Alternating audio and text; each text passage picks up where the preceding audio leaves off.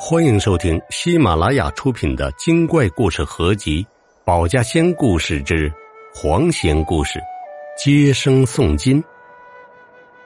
月黑风高浪扶摇，黄天荡里贼猖狂，贪心不足蛇吞象，黄金堆前把命丧。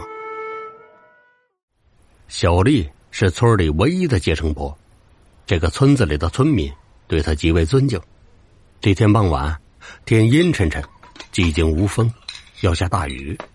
小丽吃过晚饭，早早的睡下。午夜时分，她睡得正香，突然一阵急促的敲门声把她吵醒了。外边传来一阵尖锐的声音：“有人在家吗？”小丽只好起身，带着疑惑打开房门。门外，一个穿着华丽的男人站在门口。这人面黄肌瘦，豆丁小眼儿，一撇八字胡，一副尖嘴猴腮，看穿着像个管家，头顶戴着一顶小毡帽。小丽没见过这人呢，就开口问：“嗯，您是？我是皇府的管家，我家少奶奶难产，特意请您过去帮忙接生。”这人拱手作揖道。皇府，小丽更加疑惑。她在村子里这么多年，从来没听说过附近有什么皇府。管家解释道：“我家里都喜欢清静，所以府邸建在山里，平常不与外界来往，所以少有人知道。”说罢，管家一摆手。事出紧急，不敢耽误，你还是快上轿吧。小丽顺着管家的手一看，一顶轿子停在不远处，前后各站了一个小厮。他原想拒绝，毕竟夜飞风高，来人也不认识，何况是难产，万一出事那可不好交代。可拗不过这管家一再邀请，最终还是上轿子和他去了。小丽坐在轿子里，摸摸这儿，摸摸那儿，心想着能坐回轿子，这辈子也值了。他连结婚都是独轮车推进门的，这有钱人家就是好啊。只是这轿子里怎么老有一股子骚味呢？正想着，小丽只感觉眼皮子越来越沉，没一会儿睡了过去。不知过了多久，小丽被摇醒。下轿一看，已经在一座大宅子里了。宅子中央有一棵巨大的柳树，周围雕梁画栋，好不气派。只是院子里的灯有些暗了点看着昏昏沉沉的。管家一摆手：“您跟我来，我家老奶奶要见您。”小丽跟着管家就进了后宅，来到一间大屋里。透过屋里的屏风，隐约可以看到有个人影，而隔壁的房间正不断传来痛苦的叫声。这时，屏风后的人说话了，声音和管家一样，有些尖锐。嗯，看着是个有福的少奶奶，就拜托您了，只要母子平安，必有重谢。说完，一摆手，就让管家把他领进了隔壁。床上的女子正发出痛苦的叫喊，床周围围着几个手足无措的丫鬟。人命关天，小丽来不及细看，直接过去给她接生。还好有惊无险，孩子平安坠地。只是小丽老觉得怪怪的，她手里的孩子个头很小，摸着身上有点毛茸茸的。只是灯光太暗，看不清楚。小丽正想着仔细打量一下，旁边的丫鬟直接把孩子接了过去。这时，管家满脸笑容走过来，递上一个小布袋您辛苦了，现在母子平安，这是您的谢礼。”小丽接过袋子，拎着重量不轻，只是来不及细看，她被送进了轿子。管家在轿外说道：“今晚的事儿，请您不要说出去，不然怕引来灾祸。小丽连忙应下。回去的路上便开始下雨，小丽在轿中打开布袋，却发现是一小袋豆子，不禁气恼：“切，这还大户人家，真小气！”这时轿子猛地落地上，小丽差点轿子里摔出来。哎，我说这怎么停了？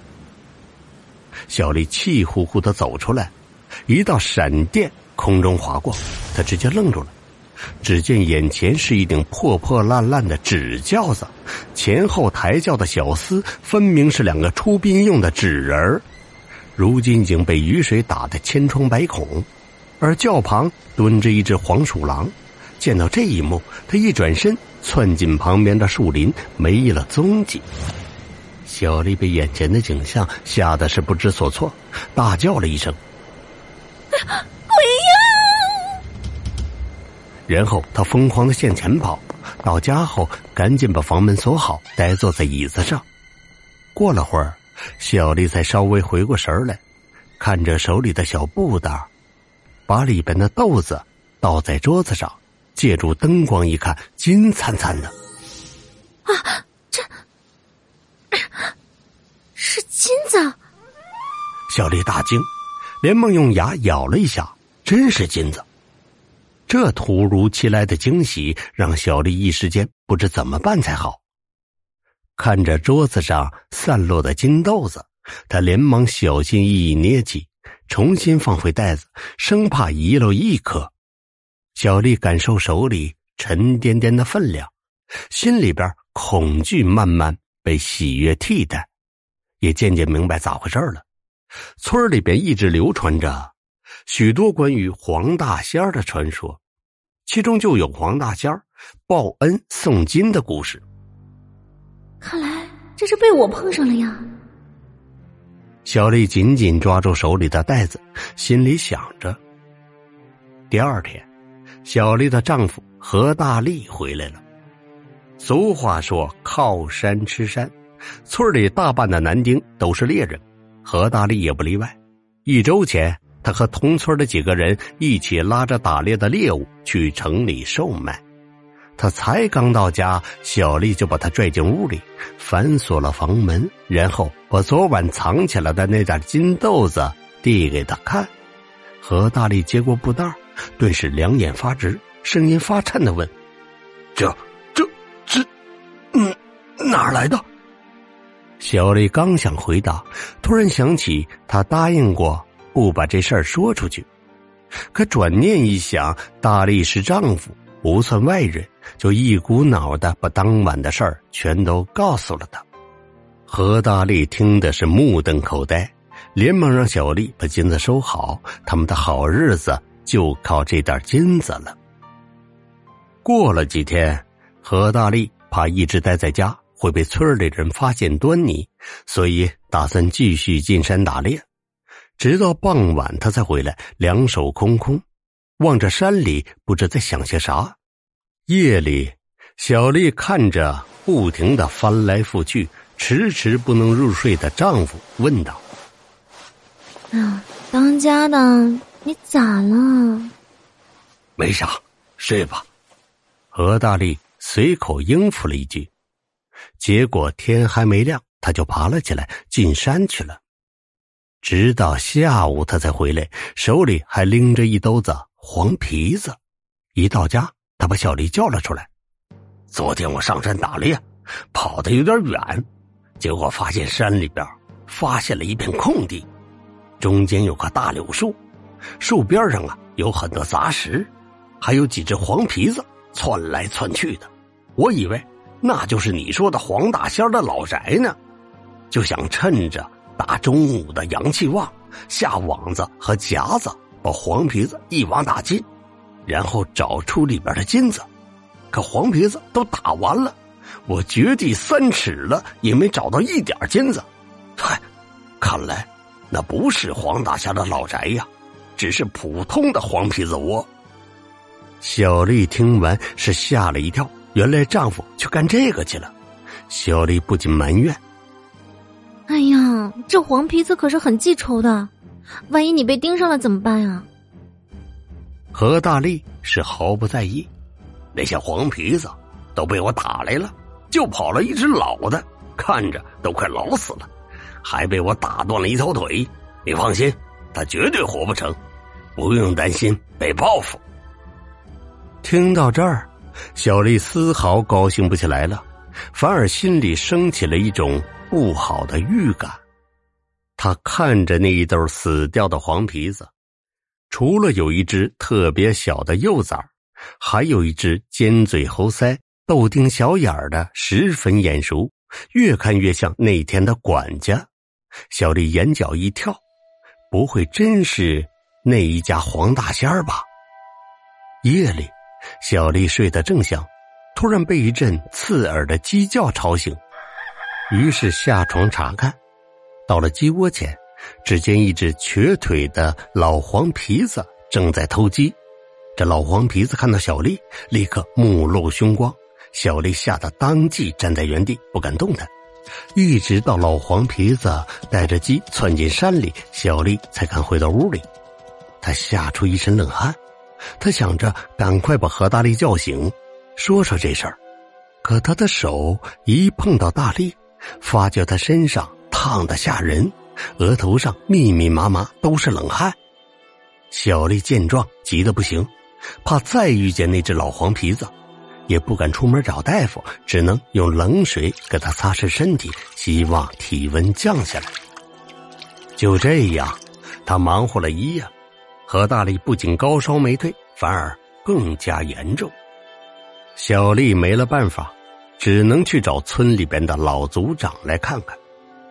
老族长这一听就说道：“大力可能染上了脏东西，他最近做过啥事儿？”小丽担心金子的事儿被人知道，只是说：“嗯，他昨天打了一窝黄皮子。”胡闹！他没事招惹什么黄皮子呀？老族长说道：“黄皮子本就记仇，万一惹的是道行的，那他只能听天由命了。